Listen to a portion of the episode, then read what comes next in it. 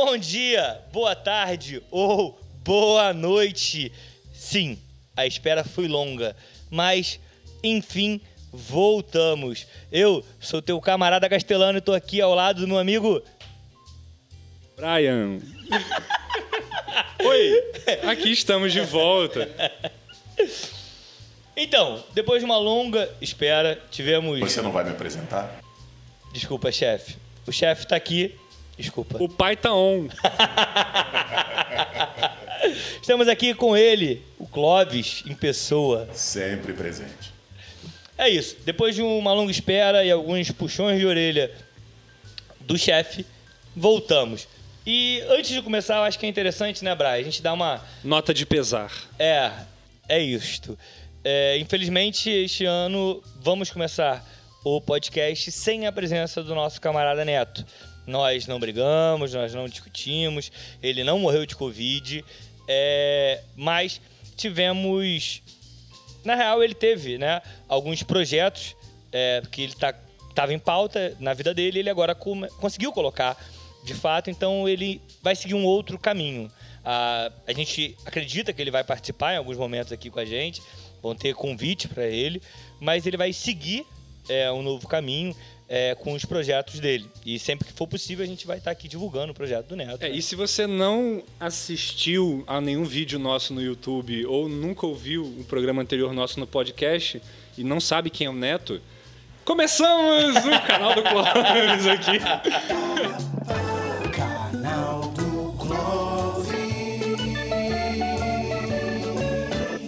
é isso, o Castelano falou sobre o Neto. O Neto era um parceiro nosso que acompanhava a gente aqui no, no projeto. Éramos três, né, uma tríade que compunha o, o, canal do Clóvis especificamente falando, porque temos a entidade Clóvis, né, que nos acompanha. E aí o Neto agora, então, entrou numa jornada aí própria, porque ele precisava do tempo, né? Na verdade, é o que o Castelano falou, não teve briga, não teve nada do tipo, foi super amigável, né? Óbvio que teve algum choro, né? Aquela coisa assim, a gente se abraçou e. né? não, não, nada não, de abraço. Não, não, pode abraçar. Ah, é, não, não teve abraço, é, não teve abraço. Mas assim, pensa que teve. E aí o Neto agora está numa, numa jornada própria, então ele agora se tornou um ouvinte nosso. Então, oi Neto, tudo bem? Você que está aí. Eu espero. Né? é, também agora. É, falando sobre o formato, né, Brian? A gente mudou um pouco o formato.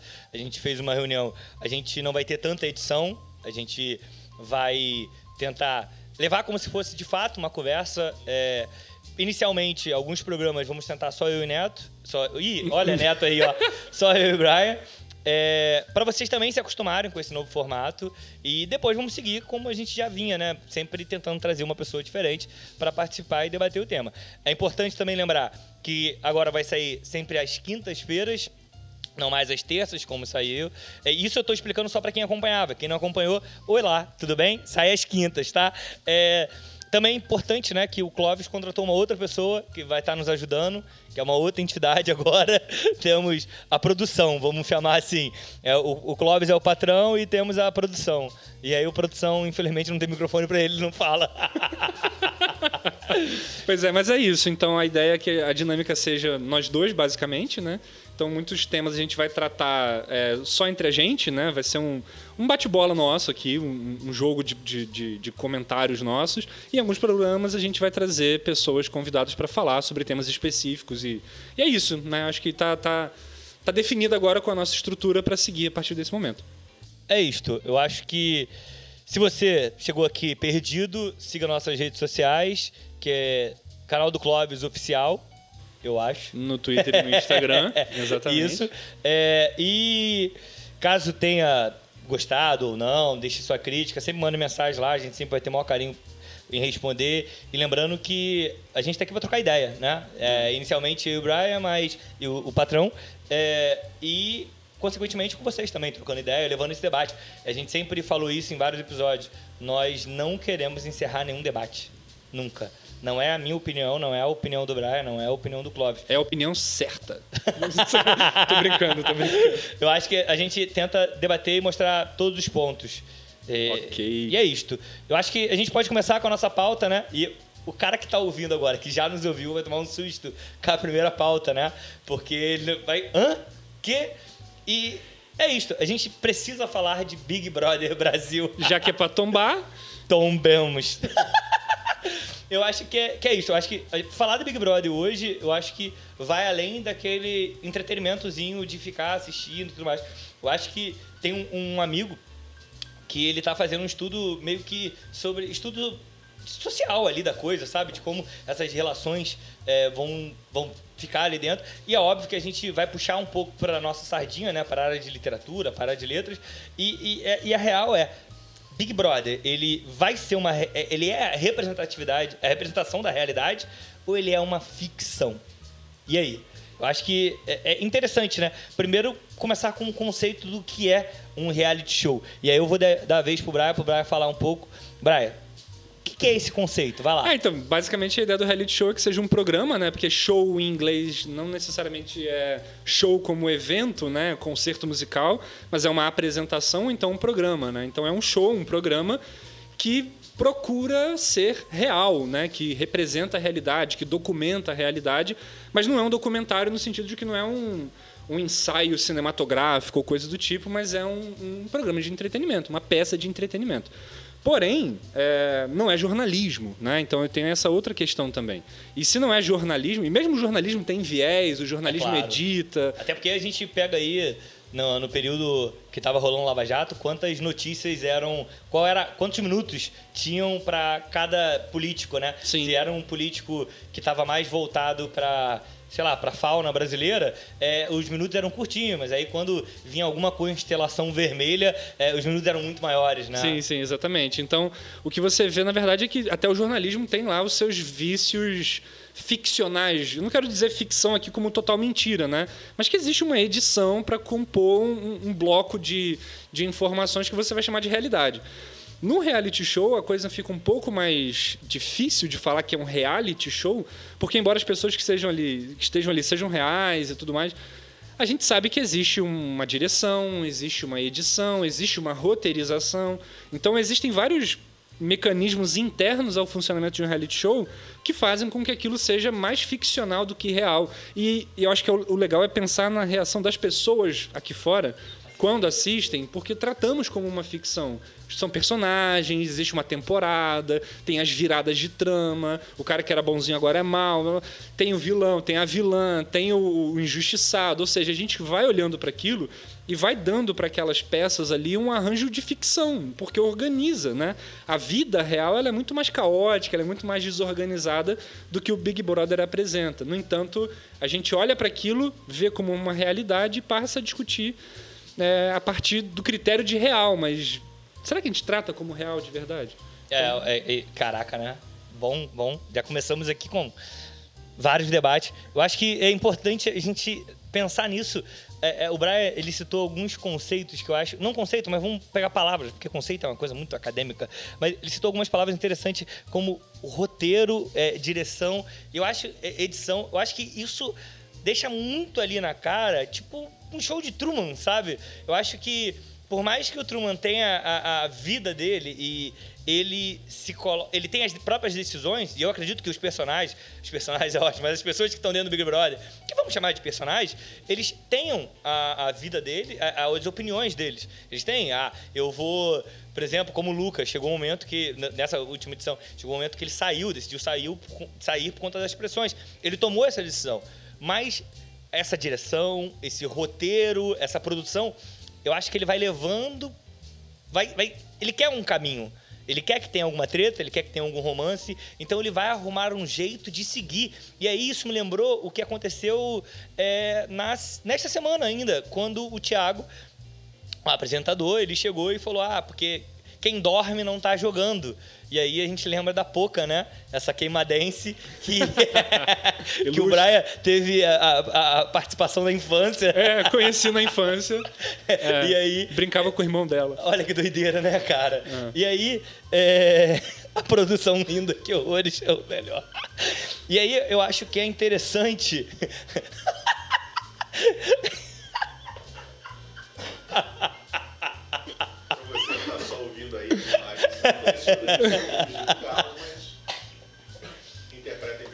É, e aí eu acho que ele manda um recado ali porque ele quer que o jogo mude. A Poca tá só dormindo, né? É. Não a Ju, Poca, melhor férias do mundo, né? Ser remunerada pra dormir, tranquilona, tendo comida tranquilona. Mãe de criança pequena, ela tá aproveitando. É, exatamente, pô, não podia ser melhor, né?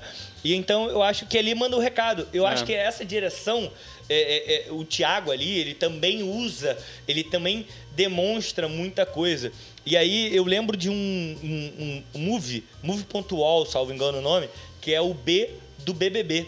E ele faz uma entrevista com alguns brothers que entraram na casa e saíram, que não viraram famosos, que são pessoas comuns hoje em dia. E aí uma, uma delas fala que ela entrou, ela era atriz, mas não uma atriz famosa, mas ela era uma atriz e, e tinha participação na Globo, ela, ela era sempre coadjuvante e tudo mais. E aí ela falou que o, o- o- na época era o, Big, o Bial, e aí o Bial falando, não, porque a Aline é a atriz. E, mas a Aline começou a ter alguns probleminhas na casa. Não virou uma Carol com K, mas ela não estava do lado bom da força. Então, ela, ela- E aí, logo depois, o, o Bial começou, ah, porque é a Aline, a atriz. E aí chegou o momento que esse atriz virou uma coisa meio ordinária. Porque a Aline, essa atriz. E aí, olha pra onde ele foi levando, sabe? E aí, ela, ela dá esse relato de que o Bial ajudou a opinião pública a moldar a, a opinião sobre A, a ela. profissão dela virou a função dela na casa. Né? Exatamente, É. cara. E olha que A função loucura. narrativa do negócio. Exata. Então, você não acha que, que- Assim, isso é óbvio. A gente tá aqui, tipo, questionando o que é real ali, né? É. Porque, óbvio que eu acho que, por exemplo, o, o Nego de dançar, planta faz isso, planta- é dele. É. É, uma retar, é, retardadice, é um termo errado. É. Mas é uma escrotidão que ele tem, dele ser. Eu não consigo entender nenhum humorista que rouba a felicidade dos outros. é o inimigo do riso. Não tinha aquele grupo. É, cara, não tinha aquele grupo Inimigos HP? Então, é o inimigo do riso. E é um bom, um bom nome aí de um, de um show dele, tá ligado? E eu acho que, que, que a direção tem muito isso, tá ligado? De, É. de, de caminhar. A- a- óbvio, não tô falando aqui que tudo ali é armado, mas eu acho que a direção encaminha muita coisa. Vai levando pra onde Sim. ela quer. Por exemplo, e, e eu lembro de um debate nosso, Brian, falando sobre é, Dom Casmurro, que fala muito sobre a questão do interesse pela vida privada do outro. Ah, sim, perfeito. E, e eu acho que o Big Brother tem muito disso, sabe? É. é tá ali. Antes eram pessoas anônimas, são pessoas comuns. E aí hoje já tem alguns famosos, como o Projota, que, né, enfim. É, e tem pessoas famosas ali. E mesmo assim é o interesse da vida ali. Antes Sim. era pelo interesse pela vida comum, agora eu quero saber, por exemplo, é, o que. Como é que o famoso se comporta naquela condição Exatamente, ali. Que é uma coisa que já existe no Brasil, porque teve Casa dos Artistas, Sim, lá no claro, a SBT, Fazenda. a Fazenda faz isso. Mas é claro que, por ser a Globo, né, que é uma emissora de mais capilaridade no Brasil, acho que atrai um interesse diferente, né? Até porque também houve uma seleção de elenco muito interessante que pegou uma galera... Que é esse é uma outra questão que eu acho que movimenta muito a discussão do BBB hoje, que é um- o pessoal que representa certas pautas, né? Então você já tem ali também uma definição prévia de quem são aquelas pessoas. Você já, já sabe qual é a posição delas no jogo, entre aspas, e já sabe de onde elas partem. É como se você estivesse vendo um tabuleiro de xadrez sendo montado. Sim, que você sabe que perfeito. aquela peça faz aquele movimento, aquela outra. É claro que tem as surpresas aí no meio do caminho, né? Porque a gente não esperava ou ou esperava também que alguns personagens ditos como sensatos aqui fora, lá dentro fossem virar uma outra coisa para a opinião pública, né? Então, tem esse outro lance também que é uma seleção prévia esperando certas certos movimentos dentro da casa e o que, que acaba acontecendo na interação, né? Mas o que eu fiquei pensando muito, assim, na verdade, você falou do, do- de lá dentro, a direção, conduzir, mas eu acho interessante que as próprias pessoas na casa, elas também já meio que vão criando para si esses personagens e a gente olha aqui para fora também. E eu queria até sair um pouco do BBB, depois a gente volta, que assim, a nossa vida real também é real, assim, nesse sentido. Porque veja só, tem uma fala que eu vi do Projota, ele falando assim, que ele tá no paredão, no momento que a gente grava esse programa, ele tá no paredão, Projota não. não tá? Não, Nego Di, Sara e Fiuk. Ah, é? Ah, tá, desculpa. Que não é filho da Cleo Pires. Tá, desculpa. É, da- da- Da Cleo Pires Da não Glória. é. Da Glória. A Glória Pires. Enfim, o Projota falando assim: ah, independente de eu sair ou não sair, eu sou o protagonista disso aqui. Que é uma coisa meio egoísta de falar, meio autocentrada, mas na verdade todo mundo é um pouco protagonista da própria vida. Não um pouco. Um, é- um pouco não, acho que é o é de protagonista, fato, né? né? E quando a gente se vê nesse lugar, eu acho que é natural que a gente se veja nesse lugar, é, é, é meio que esperado que a gente olhe para o mundo como uma espécie de grande elenco onde eu sou parte de uma narrativa. Então as pessoas têm meio que... Eu tenho muito isso na infância, vou confessar uma coisa minha de infância aqui, que eu sempre fui criado com novela, né? Minha mãe sempre gostou muito de novela, então sempre vi muita novela. E aí chegou um momento da minha vida escolar, assim, com 10, 11 anos, onde eu ia para a escola e eu acordava de manhã pensando, é um capítulo novo da novela. E eu imaginava, porque tipo, nessa época tinha Malhação, aquela Malhação que tocava Charlie Brown Jr. na abertura, papá. E eu às vezes imaginava, tipo assim, uma abertura do meu dia com os personagens. E eu ia pra escola e lá tinha os colegas do colégio, o núcleo do colégio. E Vários tinha... núcleos, né? É, e tinha o professor que era não sei o que, a professora que era não sei o que lá. E eu chegava ao ponto de imaginar quais dos atores que eu via na TV poderiam representar os meus personagens da minha vida. Tipo assim, quem ia ser minha mãe? Qual atriz que parece com a minha mãe? Qual, atri... Qual ator que parece com meu pai? Eu tentava fazer essa transposição. Porque a gente ficcionaliza naturalmente a nossa Sim, vida. A gente dá claramente. um sentido para a vida, a gente cria episódios, capítulos, viradas narrativas. Ah, não, com os meus 18 anos eu mudei. E aí a gente faz um pouco isso, né? Mas quando a gente olha para o BBB, e isso é apresentado para a gente como um- uma peça de entretenimento, a gente olha como ficção, mas é num nível talvez um pouco exagerado até, porque a gente passa a tratar aquelas pessoas como personagens como se fosse o Lord Voldemort do Harry Potter. Aí você pode xingar o Lord Voldemort tranquilamente, porque ele é um personagem de ficção. É, e, e, e aí, e- desculpa interromper, Não. mas aí isso cria a pergunta que na minha cabeça aqui é será que todo mundo assiste como real ou como ficção? O Então- Big Brother em si. Então, é o que eu acho que o, o real, na verdade, é. A gente quer que seja real, a gente fala que o Big Brother é real, porque é um reality show, mas eu acho que a gente acaba ficcionalizando porque é um, um hábito do pensamento, talvez, eu não sei. É, por exemplo, as pessoas acompanham como se fosse uma série, as pessoas torcem pelo personagem, as pessoas chamam alguns de vilões, aí tam, brincam agora que, que o grupinho ali da Carol Conká é o gabinete do ódio, por exemplo. Caraca, Né? Aí é. dividem. Você acha que, vocês acham que essa percepção ela se mantém quando essa pessoa sai da casa? Porque, é, como foi discutido aqui, claramente essas movimentações elas são trabalhadas ali e elas evoluem de acordo com o, o que está acontecendo ali na casa. Mas a pessoa ali fora ela é, é outra coisa, é outro discurso, é, Eu- é- é me- é menos cru do que o que a gente está vendo na casa. Vocês acham que essa percepção se mantém quando Eu acho, sai? eu acho que, que vai passar. Por exemplo, a Carol Conká hoje tá perdendo o número de contratos. É, tem um monte de gente, até tem um meme, né, de um cara ouvindo a música da Carol Conká escondido, com máscara, né? Porque tá cancelada. Fizeram uma ouvir. live no YouTube é, projetando a tela dos seguidores da Carol Conká no Instagram e o número E caindo, ao vivo. assim. É, então isso tomou uma proporção enorme do cancelamento, né? Mas eu acho que do lado de fora, é, obviamente, a gente tem que entender que é um local confinado, né? Um confinamento é complicado, né? A galera que ficou em quarentena de fato entende que você ficar preso em determinado local é complicado. Então ali tá super exposto e tal. Então eu acho que vai utilizar isso, o Clóvis, como uma não uma desculpa, mas como uma licença poética para aquilo que aconteceu. Então vai ficar a ficção lá dentro e talvez, e aí é óbvio, né? A gente está aqui só fazendo conjecturas, talvez mude quando sair. Porque a Carol Conká aqui fora, ela é uma representação, uma mulher que estava no rap, uma é, grande é, porta-voz de várias é, causas, e quando chega lá dentro, ela meio que quebra tudo isso, sabe? Ela destruiu tudo aquilo que ela veio construindo ao longo do tempo, e tu fica, ué, o que, que tá acontecendo com a Carol Conká, tá ligado? E aí, Qual era a de verdade, né? É. Porque tem muito isso. Dentro do BBB é muito comum, já várias edições, ter uma linguagem das máscaras. Os, os- os participantes sempre falam para os outros assim: ah, a máscara tá caindo, porque alguém durante um certo tempo vem mantendo uma coerência de comportamento e por eventos do jogo ela começa a mudar a postura. Então ela começa, sei lá, a tramar um jogo ali de, de, de botar pessoas no paredão, coisa que não acontecia. Aí a pessoa fala assim: ah, a máscara tá caindo. A, a questão que eu fico perguntando é assim: será que não sempre tem uma máscara? Exato. É, você acaba vestindo uma máscara para cada círculo social no qual você interage.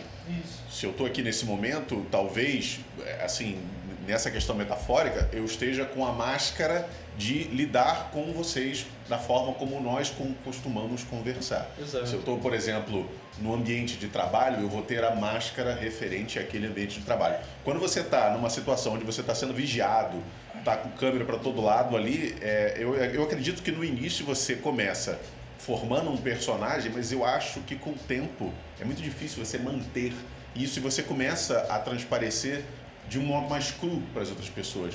Ser um pouco mais do que você é sem as amarras sociais. Como muitos ex-participantes eles acabam falando, né? Que ah, depois de um tempo você esquece que tem câmera e você começa a agir normalmente. É, e isso é muito louco, né? É, essa máscara, porque eu lembro, é, eu acho que tudo, toda relação é meio que assim, né, cara? Até mesmo a linguagem.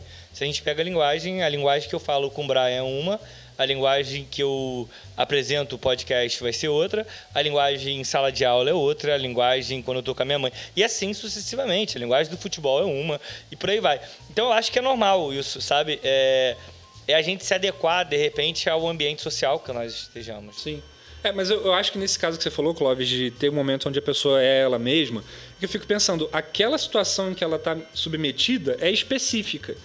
Então eu não sei se ela estando numa casa não vigiada, onde não está valendo um milhão, ela chegaria ao ponto de ela fazer aquelas é, mesmas coisas. Tem esse direcionamento e ainda tem uma outra questão. Como você bem contou, tem a, a, a, o aspecto da edição, das provas e tudo mais, e ainda tem a, outra persona que aparece no pay-per-view, que é o pessoal que acompanha ali ao vivo o tempo todo. Ali é sem edição, é, é tem a condução do, dos eventos da casa, é claro, mas você não tem narrativas tão bem premeditadamente montadas para criar aqueles arquétipos que são apresentados no programa que vai ao ar. Mas eu acho que ainda assim tem, porque eles tipo, mudam a câmera de, de foco, eles tiram. Mesmo no pay-per-view, eles conseguem mudar isso, sabe? Mas então, ainda é ali um, um, um, acho que uma, uma base da persona que eles vão montar na edição, mas não o todo. Então, é. o, o que eu tô conjecturando aqui é que talvez quem acompanhe esse ao vivo tem uma percepção diferente de quem acompanha só pelo programa que vai ao ar no final do dia. Sim, sim. Concordo. Então, Acho que são diferentes percepções, o que é muito interessante, porque é como se você tivesse acesso a um universo expandido é como daquele se fosse personagem. níveis, né, cara? É. Níveis. Exatamente. Ó, pessoa, a, a, a, a, pessoa que assiste só na Globo, é, no final do dia, lá na noite, ela vai ter o nível 1 de acesso. A pessoa que passa algumas horas do dia assistindo o pay-per-view vai ter o 2. A pessoa que tá o tempo todo, e, e, eu conheço gente que vira noite assistindo. Sim. É, então, é, quando dia de festa, a galera vira noite assistindo. para ver tudo que tá acontecendo. Tudo que tá acontecendo na festa. Então ela vai acessar vários níveis, é. sabe? Então, eu acho. E aí, isso me fala sobre também as relações normais, né? Sim. Se eu convivo com o Clóvis é, somente na gravação, eu vou ter uma relação com ele. É, é, a cebola só vai descascar uma camada. Mas se eu conviver com ele o tempo todo, a gente conversa no WhatsApp, é, a gente passeia, a gente toma cerveja junto, essa cebola vai né, perdendo ah. camadas. Você vai indo mais fundo naquela exatamente, pessoa. Mas exatamente. O, o, que eu fico pensando, assim, por isso que eu acho que essa, esse debate é interessante, é porque eu fico pensando, será que tem um momento onde a gente descobre o que é a pessoa de verdade? Porque se ela está sempre relacionada a outra pessoa como é que eu posso saber que aquela relação é mais verdadeira do que uma que a outra? outra né? Porque assim, ah, eu tenho, eu, eu convivo com meus pais desde a minha infância, então eles me conhecem muito bem. Mas a gente sabe que dependendo da relação familiar, você precisa esconder muita coisa da sua família. Muito, totalmente, né? Então não dá para dizer que, ah, porque eu tô no pay-per-view, então eu conheço melhor daquela pessoa, porque sempre há uma mediação de uma outra coisa que está ali fazendo a gente ter uma leitura daquela pessoa, né? E aí eu fico pensando que, na verdade, assim, vamos sair de novo do BBB aqui, que é nós somos hoje perfis na internet. E um perfil de internet é a gente, mas também não é a gente. Não é a gente, é isso. E, e, e é como se o Big Brother fosse um perfil de internet, um The Sims, né? Assim, um perfil de internet animado tridimensional que você acompanha diariamente, mas é um perfil. É, assim como a pessoa que está assistindo também tem o seu perfil na internet, fala do BBB na internet, mas também é uma pessoa fora dela. Então, assim, são muitas camadas de personagens, né? E muito provavelmente essa pessoa que assiste e comenta pela internet, provavelmente ela, ela se expõe na internet de um modo completamente diferente do que ela é ali na, na- no pessoal com as Exato. outras pessoas. Com as outras- Daí a gente vê, por exemplo, a questão da agressividade, né? Então, óbvio que eu não aprovo de maneira alguma o que aconteceu dentro da casa lá relacionado ao personagem, ao personagem, olha só, relacionado ao Lucas, né? É o personagem A questão Lucas, da Carol com K em cima dele, toda a tortura psicológica pela qual ele passou, que chegou a desistir do programa. Claro que eu não concordo com isso, mas eu fico pensando até que ponto o comportamento que é gerado não é um comportamento de acompanhar ficção e não de acompanhar uma realidade, porque a realidade ela, ela exige outras coisas da gente que não seja acompanhar e julgar, ela exige é, ponderação, ela exige às vezes afastamento, ela as relações assim são muito mais complexas do que o que a gente faz em relação ao BBB. Na verdade é muito confortável abrir o meu Twitter, É, por porque eu tô exemplo. lado de fora, né? Gente Exato. tá- E aí que tá, a gente tá lidando com uma ficção. Exato. É, eu tô lado de fora, eu tô assistindo. é, aquilo lá não vai atingir o meu dia a dia. É. Eu não tenho nada a ver, então eu posso apenas julgar.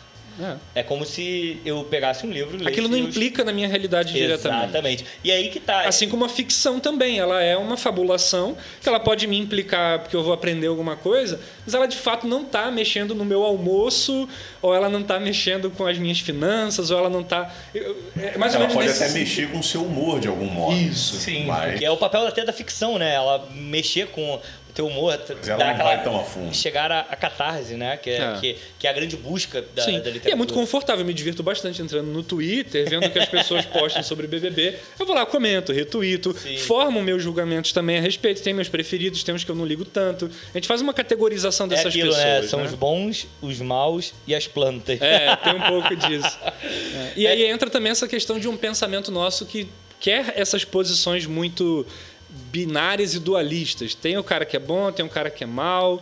É, você precisa dessa. E quando na realidade não é assim, né? É- é- flutuam, É. sabe? É, é- é- e a vida é assim. Nem todo mundo é bom o tempo todo, nem todo mundo é mal o tempo Ah, é, todo. até porque esse conceito de bom e mal é formulado por quem está assistindo de fora. Exatamente. É A pessoa que você está enxergando ali como mal, para ela, ela está sendo boa para ela ou para alguma outra situação que a favorece. Ela pode não se achar boa como caridosa, né, complacente, mas ela é boa no que ela está julgando. É, pra ela, ah, ela tá eu sou, eu sou duro, eu sou severo, mas eu estou sendo bom porque eu estou avaliando o que eu estou fazendo. Exatamente. E, e- e é- isso é muito interessante, cara. É, porque aí, é, alguns questionamentos é, que a gente levanta, né? Do tipo, como a gente assiste aquilo, de fato, aparentemente os três que estão aqui assistem como uma ficção. E eu acho que as pessoas, mesmo sem ter essa percepção, eu acho que também assistem como ficção. É sabe? isso, é, Mesmo é a essa a questão. tá ligado? É essa questão. Ah, é um reality show, BBB. São as pessoas reais, é aquele artista que eu acompanho, é ele mesmo. Mas aí a gente tem um hábito de ficcionalizar mesmo, né? Acho que é isso. E, e isso é, é interessante, né, cara? Mas aí a gente, sei lá. é, eu fico pensando muito em quem tá lá dentro, tá ligado? Tipo, é, essa mesma. É complicado, mas, por exemplo, o Lucas. Vamos pegar o Lucas, que já saiu. é, Que eu acho que vai acabar sendo o grande personagem eu, desse acho, BBB. eu também acho. Eu acho que, de fato, ele vai ser quem Personagem, perdurará. olha só. É, é, olha que doideira, E quando né, eu falo cara? personagem, eu não estou desumanizando ninguém, não, mas é só não, jogando porque- nos nossos isso, termos aqui, é tá? É, é bom deixar claro, né? É, pra não Senão você parecer. vai ser cancelado. É, e aí, eu acho Tô atravessando uma pauta para resolver um BO que não é meu. E aí eu acho que o Lucas, ele, ele em vários momentos, ele falou lá dentro que ele não é um personagem, né? Em vários momentos, não, sou, tô sendo eu, e por isso eu tô sendo julgado por todo mundo. Até quando ele beijou o Gil, a galera chegou, ah, tu tá beijando porque você quer ficar na casa, tá? é uma tática sua. Cara, e aí, ele é esse personagem, ele no, no mundo real, ele é diferente. Qual é o lance, sabe? Eu fico pensando, será que o Caio Caloteiro é caloteiro lá dentro também? Porque fora é. Isso é muito louco. Mas eu fico pensando se. E aí, é óbvio, é, é importante lembrar, são conjecturas. A cabeça dessa galera. O, o que eu quero pensar é. Entra pensando que é um personagem, que é uma personagem, ou entra no sentido sou eu mesmo e quando vê, você já entrou na ficção. Eu acho que todo mundo entra pensando que sou eu mesmo, porque a gente tem uma defesa, uma apologia da sinceridade da alma da pessoa. Eu não sei, eu, eu tenho uma opinião um pouco diferente sobre isso. Eu, eu acredito que há quem deva entrar lá, ainda que diga que entrou sendo ela mesma, mas algumas daquelas pessoas ali, por serem até personas que estão no meio artístico já há algum tempo, elas entendem de imagem e produto. Então elas entram ali querendo vender a própria imagem como um produto. Então, para isso, ela constrói ali todo um perfil que é o que ela vai apresentar para o público. O que é muito difícil de você manter durante tanto tempo sem que você, em algum momento, caia. Putz, eu saí do personagem aqui. Sim. Então isso é muito complicado. Até porque essa, essa ideia de uma autenticidade, de que eu vou ser o mesmo, ela também é uma aparência. Sim, também é uma, um personagem, também né? Também é um personagem. Isso é muito louco. E aí eu lembrei agora de um. Óbvio, isso aqui é uma conjectura, de repente tem nada a ver, de um tweet de uma pessoa que copiou, tirou um print. Tirou um print é, de uma conversa com alguém da Coral com o K e essa pessoa dizendo que na real ela estava fazendo um personagem ah, lá dentro isso, porque ela quer, vai sair de lá e vai trabalhar outra concepção. E eu fiquei pensando assim. E aí eu lembro, eu, eu tô linkando com o que o Clóvis fala, né, de vender uma imagem. Ninguém ia vender uma imagem ruim para tentar desconstruir aquilo. Ah. Então não faz sentido nenhum. Sim. Eu de fato acho que ele é um personagem lá dentro, mas por conta de tudo isso que a gente está falando, é natural. Todos ali são um personagem, beleza? Todos. Todos. É, essa questão de vender uma imagem ruim depende também da proposta com que essa pessoa quer. Eu não sei se esse é, é de fato a ideia dela, mas é, comparando aqui com outro artista, o Joaquim Phoenix, ele fez um experimento social uma época dessas em que ele ia viver, acho que um, um rapper, alguma coisa assim, ele, ele queria fazer, viver um personagem, ele viveu aquele personagem na vida real, se tornando insuportável com com, com repórteres, com... Não foi ah. o Jared Leto para fazer o Coringa? Não, isso, não. isso foi um outro aspecto Isso me lembra também, também aquilo que a gente estava conversando em off sobre o Jim Carrey. Eu né? ia falar, eu ia chegar no Jim Carrey também. Ah. Que ele fez a mesma coisa também, se portando de, de maneira muito estranha, e isso. mais lá na frente foi dito que, ah, não, na verdade era, eu estava trabalhando já um personagem. Como é que era o nome do, do, do filme, Brian? É o, ele faz um filme chamado Mundo de Andy, uma cinebiografia. É uma série, não é? Não, é um filme. É um mesmo. filme. Ah. É, que ele faz um personagem que foi o Andy Kaufman, que é um comediante que existiu de verdade nos Estados Unidos. E, e as gravações foram caóticas, assim. O Jim Carrey tocou o terror porque ele ficava 24 horas do dia como o Andy Kaufman. E aí, assim, ninguém sabia lidar com ele porque o Andy Kaufman era um cara muito imprevisível como humorista. E o Jim Carrey, na função de personagem Andy Kaufman, não dava descanso. E aí o diretor, a produção...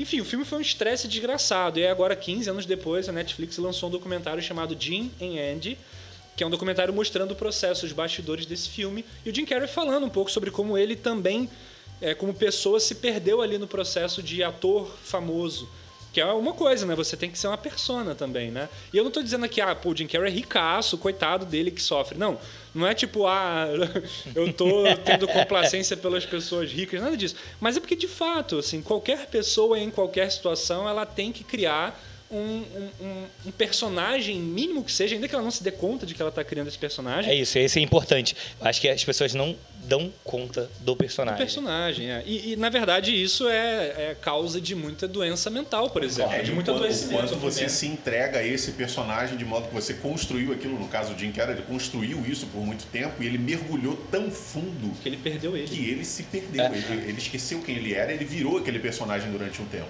Tem um filme também, um ator que fez o... o vocalista do The Doors, como é que é o nome do ator, é cara? o Val Kilmer. É, ele também teve problemas por Sim. conta do filme, porque ele entrou tanto nesse personagem, tanto que ele não conseguia regressar. Sim. E a aí gente... ele teve que fazer vários tratamentos, eu lembro disso. Tem até meme hoje sobre isso, né? Ah, fulano se perdeu no personagem. É. Que a pessoa encarna uma persona digital ali na rede social, o perfil dela é de uma pauta tal e tal tal, aí a pessoa, vou dar um exemplo assim, ah, aquela pessoa que problematiza tudo. Aí tudo que acontece a pessoa está problematizando. Aí um dia alguma coisa banal acontece que tem nada de problemático, a pessoa vai lá e problematiza. Aí a galera fala assim, Ih, se perdeu no personagem. Por quê? Não sabe não fazer desse jeito mais. Então acho que tem um pouco disso também na, na nossa própria vivência. Acho que o Big Brother ele, é, ele, ele funciona tanto não porque os, as pessoas lá dentro estão tretando, mas é porque ele espelha também a nossa própria ficção e não a nossa realidade. Veja bem, é um reality show que ele não nos dá a realidade, ele nos dá a nossa própria ficção. Porque a gente passa a ver nas pessoas os personagens que nós também somos. Caraca, isso é muito louco, né? E, e aí isso leva a um outro questionamento, né? A gente está falando tanto de, de ficção, de entretenimento e tudo mais, e de reality shows, que, cara, a gente, se a gente parar para pensar, a quantidade de reality show que a gente tem hoje, é, é bizarra, é enorme. E aí tem Big Brother, tem Fazenda, tem. É, os de comida, os de comida, os de, de canto, música. E a gente tem um monte de reality show. E aí eu fico pensando sobre o entretenimento em si de ficção. Como é que ele vai se construir a partir de agora? Porque há uma preferência clara sobre esses realities, é, que são é, esses programas de entretenimento reais. Sim. Ditos reais, apesar de todo o debate que a gente vem tratando aqui. Como é que fica esses de ficção? Será que eles vão, como é que eles vão ser tocados? Eu acho que a ficção ainda tem muita força como ficção, a pessoa sabendo que é ficção. A gente vê muitas séries ficcionais fazendo sucesso, filmes e tal. Mas de fato existe essa existe esse nível de confusão já, onde você pode brincar com as coisas reais e ficcionais, é, que as pessoas entram numa boa, assim, não tem mais uma não parece muito ter uma distinção entre ah, isso aqui é ficcional, isso aqui é real. As pessoas vão porque elas gostam da emoção, né? Então, não sei, eu fico pensando, por exemplo, agora que voltando no passado, antes de haver essa internet como a gente tem hoje, o, o evento A Bruxa de Blair, né? Para quem é novo aqui, né? Millennial, você millennial que ouve nosso programa e não sabe o que é A Bruxa de Blair, é um filme de 1997 que foi lançado nos cinemas quando a internet ainda não tinha essa capilaridade que ela tem hoje. Não existia YouTube, não existia Facebook, não existia rede social. E era um filme que vendia a proposta de ser um, um, um vídeo tipo encontrado. É, tipo um documentário, né? É, um vídeo é. encontrado na floresta de jovens. É o fault footage, né? E isso funcionou muito. E funcionou porque a proposta era que era real. E as pessoas compravam a ideia de que era real, até que você é descobriu que era teve, teve toda uma campanha de marketing prévia Também. em que eles soltaram alguns, alguns vídeos, algumas coisas assim, e foi tratado de fato como real. Gerou esse desespero. É. E, e, quando o filme saiu, você não tinha como, como você falou, não é. tinha internet para comprovar. É, isso é muito louco, porque isso saiu agora, né? o, o o Crimes. Caraca, como é que é o nome? Cena do crime, Mistério e Morte, lá no Hotel Cecil. Eu até falei pro, pro Clóvis e pro Brian sobre esse documentário. É um documentário que fala sobre algum um crime, né? E no dia que foi lançamento ficou, acho que uma semana, tipo, primeiro no Brasil. Eu acho que a gente gosta muito dessa questão de, de real mesmo que seja todo roteirizado, que tenha um esquema, que tenha bastante ficção, como é o caso do Bruxa de Mulher e tudo mais. E, e, as pessoas colocam é, os eventos da realidade como personagens de uma ficção. Então, quando você vê os casos de true crime, né, que é o que você está falando, assim, de serial killers, por exemplo, por que, que as pessoas gostam de serial killer? Porque eles são os vilões da nossa realidade. A gente precisa dar um, uma, um, um lugar para os vilões aparecerem. O serial, o serial killer aparece, aparecem os os, os assassinos, os agressores, os bandidos, né? A própria Sim. ideia de um bandido é um, um personagem. Você está entregando para a pessoa uma função. Ele é o bandido. Entende? Então, na verdade, eu acho que a gente gosta desses programas de realidade porque eles nos dão esse arranjo ficcional para a própria realidade. Para a nossa própria vida. É, exatamente. Para a nossa própria Para a gente confirmar as nossas impressões ficcionais de que eu sou o protagonista, de que eu provavelmente sou a pessoa boa. E a gente olha para isso no campo da política. A política é um grande campo de ficção. Claro, sem sombra de dúvida. Então, as pessoas, Várias narrativas ali, né? As pessoas se colocam, tipo, ah, o lado certo da história. A gente usa termos para poder ver quem são os personagens, né? Então esses aqui são os vilões, esses aqui são os traíras. A gente falava na política nacional ali na época do Eduardo Cunha, quando a Dilma ainda era presidente e tal, que era o House of Cards brasileiro, assim, que até os produtores da série isso. faziam publicações no Twitter dizendo Brasil, a gente É, a gente não tem nada a ver com isso aí. Vocês, tal. É, porque é isso, né? A gente a gente olha para as coisas de maneira ficcional e, e e trata todos os eventos de maneira ficcional. É claro que é real, tem implicações reais, pessoas reais sofrem coisas, passam por situações, morrem, etc. Mas existe todo um. A gente fala que a gente vive numa distopia, ou seja, Sim. se a gente olhar nossa linguagem sobre a realidade, é uma linguagem da ficção e não da real. Claramente. Não tem linguagem do real, é isso que eu estou tentando chegar. É, é, esse é o ponto. Na é. real, o que o Brian está falando é que você não vive uma vida real. É tudo ficção. É, eu acho que a grande diferença é que a ficção ela precisa fazer sentido.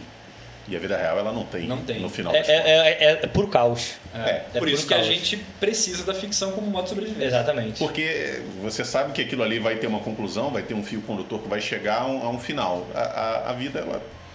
É. Ela, ela é caótica e as pessoas fazem muitos filhos, né?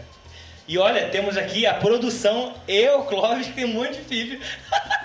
Eu queria saber como que a gente chegou nessa parte do assunto é, e qual então, vai ser o link. Eu também não que... sei o salto que ele deu, não sei, não sei. É porque falou de caos, eu lembro de filho. É caos pra ah. Tá aí. Mas eu acho que a gente tem um bom debate já, eu acho que. Temos. É, é claro que aqui é um debate inicial, acho que É pra pensar É pra mesmo, a gente pensar não tem e- conclusão. Não, e não Quer dizer, tem- na verdade eu tenho algumas que eu tô É. tentando colocar, mas também é uma grande ficção. Sim, é. A- Ainda assim, são conclusões pontuais e não sobre o, o É, assunto. e, na verdade, deixa eu tirar uma conclusão rápida Sim. aqui antes da gente encerrar, que é o seguinte, não quer dizer que a gente tem que ser falso. né? Porque assim, alguém pode ouvir isso e falar assim, ah, então se nada é real, tudo é, É. ficcional, eu vou, eu vou fingir um personagem mesmo. já que Só eu tô que- no Matrix, né? É, só que não, né? na verdade, assim, existe um, existe um real que é, é isso que a gente está agora aqui, sei lá, eu, eu posso sofrer uma contusão real no meu corpo, eu posso. é, existe uma realidade material, existe uma realidade, mas ela sempre é atravessada por algum resquício de uma ficção que somos nós que colocamos na realidade, né? Então eu, acho. Vou, vou trazer o- Nietzsche. eu não queria chegar nesse ponto onde eu vou citar filósofo, mas, Mas vai, vai acontecer, principalmente no de hoje, né? é, o? Nietzsche tem um texto muito bacana chamado Sobre a Verdade e a Mentira, no sentido extramoral. É um texto curto dele, onde ele fala o seguinte: a linguagem é um exército de metáforas que perdeu o seu significado de metáfora e se transformou em uma coisa cristalizada. Mas na verdade a linguagem ainda é uma metáfora. Ele vai dar um exemplo, por exemplo, é, vai dar um exemplo, por exemplo, ele vai dar um exemplo da folha. Ele fala assim: o que nos leva a chamar aquilo que está na árvore de folha e aquilo que está na outra árvore de folha também, sendo que elas são de árvores diferentes. Claro que tem propriedades comuns, Sim, claro. mas no íntimo elas são diferentes. Então, na verdade, quando a gente chama duas coisas diferentes de uma mesma coisa, duas folhas de folha, a gente está ficcionalizando, a gente está criando uma propriedade que não existe na realidade. Porque a folha da mangueira tem propriedades próprias do que a folha da macieira. Então, a, a linguagem, ela já instaura no mundo uma espécie de ficção, porque a, a linguagem nunca acessa a coisa em si. A gente cria uma aparência. Então, chamar uma folha de folha é uma mera metáfora, porque a gente não tem acesso àquela coisa de verdade, a gente cria. Então, é basicamente isso. Não quer dizer que a gente tem que fingir e agora eu vou realmente viver uma vida dupla ou tripla, não é isso. a, Não, gente, não. a gente vive uma vida real, a gente chama esse real de real porque é uma vida que a gente precisa dar conta das coisas. Mas é é interessante saber né, que, que tem alguma coisa ali que a gente está colocando de ficção para organizar. Eu acho que é isso. Eu acho que a gente não consegue ficar com o caos. Eu acho que é, o caos nos incomoda. É, não ter um sentido Desorganiza. para a sua vida desorganiza. Você precisa ter um sentido. Qual é o sentido da minha vida? Por que eu estou aqui? Qual missão eu estou seguindo? A, É, a e aí, vida, a vida é uma massinha que a gente compra para modelar. É, e aí eu lembro do filme Soul, do- da, animação Soul da, na da Disney, Uhum. que é basicamente isso. O cara acredita que tem uma missão. Olha, a vida não é essa missão. Tu não nasceu para isso. Você vai. Você vai roteirizando a sua vida de acordo Ah. com o que você deseja. Eu acho que é isso. Acho que a gente tem um bom debate aqui agora e eu quero que vocês Acho, pensem que, aí. acho que voltamos em grande estilo. É, voltamos, né? É, não sei, eu não sei qual o dia do, do- da saída do paredão. Então a gente falou aqui que o Nego Di tá no paredão, de repente ele já saiu. É. Eu não sei se é na quarta ou na quinta Ah, que, com que certeza sai. Eu espero que ele Com já tenha certeza. saído. então, é, eu acho que é isso. Eu acho que você aí segue debatendo. Você concorda, discorda, é, ou muito pelo contrário. É, comente em nossas redes E, e sociais. marca a gente, marca Isso, a e gente marca. lá. Ah, é vamos, legal. vamos seguir o debate pelas redes sociais. E se você tiver alguma teoria, pensa diferente, comenta com a gente. É isso. Eu acho interessante a gente fazer um desafio, Brian. É um desafio de cada ouvinte compartilhar com duas pessoas só. Eu sou humildão. duas legal. pessoas. Duas pessoas. Isso é esquema de pirâmide. É. e essas duas pessoas passam mais com a gente. Olha, vai. deu certo para um grande podcast que existe hoje em dia aí na mídia. É Talvez isso. Então, funcione para nós. eu acho que é o caminho. Divulgue aí para mais duas pessoas. This is the way. É. Como diria o Mandalorian. É, é isso. E então, vamos agora para um momento especial do programa, né? Que é o momento Caio Mecenas. Momento Caio Mecenas. Pra quem não conhece o momento Caio Mecenas, eu vou pedir o, o Brian para explicar é, o nome em si e o que, que a gente faz agora. Vai lá, Brian. Caio Mecenas é um personagem histórico. o tom aqui professoral. Tipo Caio Mecenas. History Channel. Diria eu que na aritmética. Caio Mecenas é um personagem histórico que. Enfim, o Caio Mecenas, na verdade, é a origem. Ele foi um personagem real, né? Existiu. E ele dá origem ao, ao, termo mecenas ou mecenato, que é a ideia de você patrocinar alguma coisa, financiar a obra, o trabalho de uma outra pessoa. Né? Isso era muito comum, por exemplo, no Renascimento. Então existia um, um esquema de mecenato onde os artistas eles eram de alguma forma pagos por pessoas importantes da nobreza e tudo mais para poder pintar. Era o Patreon da época. Era né? um Patreon, exatamente. Era um apoia-se. É assim. um apoia-se, apoia-se é, agora. Exatamente.